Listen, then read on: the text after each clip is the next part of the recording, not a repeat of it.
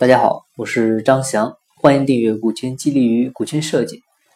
嗯，到今天呢，我们是呃已经讲了一百二十多期关于股权激励与股权设计的内容了啊。但是关于股权的概念呢，其实是一直没有提过啊。很多朋友呢也一直有一个误区啊，就是觉得股权啊就是我获得分红的一个前提啊，是我身份的一个象征啊。关于股权的深入意义呢，没有详细的了解。啊，其实股权的意义呢，就是基于股东资格而享有的权利啊，就可以这么理解啊。它包括哪些权利呢？它包括分红权啊、表决权、知情权、提案权啊、诉讼权、转让权、继承权啊、增值权、交易权啊等等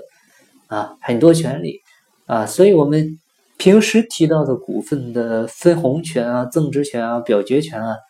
啊，只是这些所有权利当中的。几个啊，我们用到的比较多的这样的权利啊，但是现实中呢，其他的权利呢，往往会被忽视啊，但是有时候又很重要啊。当然，这里还要提一点呢，就是啊，以上的所有权利呢，都是基于你的股东身份啊，是实股股东啊为这个前提条件的啊，就是是注册股东啊，你们公司这个内部做的那种虚拟的股权激励啊，简称虚股。啊，或者说是干股的那些这个激励股权呢，其实是可以选择性的啊，就是可以考虑从上面的这些权利当中呢啊摘出几个来啊，作为这个你股权呃激励的选择权利啊，比如很多的这个虚拟股权呢啊是只保留了分红权和增值权两项啊，其他的表决权、继承权呢都没有啊，不让你参与重大的决策。啊，离职退股呢也不能，啊，继承啊等等，这些呢其实都可以协议约定的，但是实股的话呢就不那么好做了，因为这个实股的话就意味着你要去做工商的一个变更登记啊，直接把这个激励对象的股份呢做工商注册了啊，这也就意味着你是法律意义上的标准的股东了啊，这个时候呢一定要规范好你的呃公司的。呃，公章制度啊，啊就不能像虚股或者干股那样胡来了。通俗的理解呢，就是虚股呢可以理解为是这个杂牌军，啊实实股呢就是正规军。啊，其实之前也提到过，啊如果你是第一次做股权激励，啊公司的很多事儿还没整明白呢，啊你老板呢又是个急性子，啊看到人家别人做了股权激励效果很好，啊也就着急着这个自己也做。但是做着做着呢，就整不明白了啊，越到最后越糊涂，最后呢成了一笔糊涂账啊，老板也烦，这个员工也不信任你啊。这个时候你要是直接做实股激励的话呢，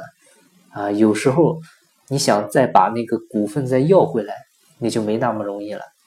啊。当时这个协议里你也没约定好怎么退出啊，怎么收回股份，那要按照法律要求的话，你可能要支付这个一大笔的费用才能要回来。啊，但是要是虚股的话呢，啊，首先它不影响你的公司的决策，啊，另外主动权呢也在你手里，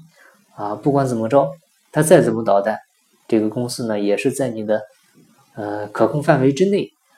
啊，这是首次股权激励，建议呢可以先用干股或者这个虚拟股权呢，呃试试水，啊，到所有的这些事你都想明白了啊，都准备好了，啊，那就可以考虑实股的事了。啊，因为那个时候的风险呢，你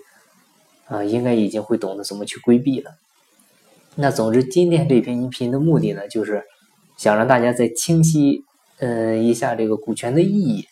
啊，不要陷入一个自我设限的啊误区啊或者盲区啊。有时候你需要了解员工他需要的到底是什么啊，他对什么最感兴趣啊。绝大部分我们接触过的企业员工啊，他们其实看重的呢。啊，就是股份中的分红权，啊，有时候增值权都不会考虑，啊，更不要提什么表决权、继承权了，啊，所以针对这样的情况呢，你直接做一个这个虚股啊就可以了，啊，简单方便啊，都不用这个工商变更，而且呢风险也很小。那员工关心的呢，其实就是这个年底啊年终分红能分多少钱，啊，你只要让他觉得这个他的钱啊投在公司。比放在银行理财的那个利息要高，啊，如果员工再加上对你有足够的信任，啊，他肯定会把钱投在公司的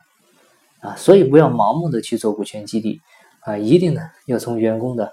需求入手啊，这样呢能够省去不少的麻烦啊。好，今天的分享呢就到这里，感谢您的收听。如果您有股权激励、股权设计方面的困惑，欢迎加我微信，咱们再深入沟通。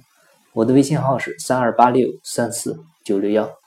金不在西天，金在路上。我是张翔，下期再见，拜拜。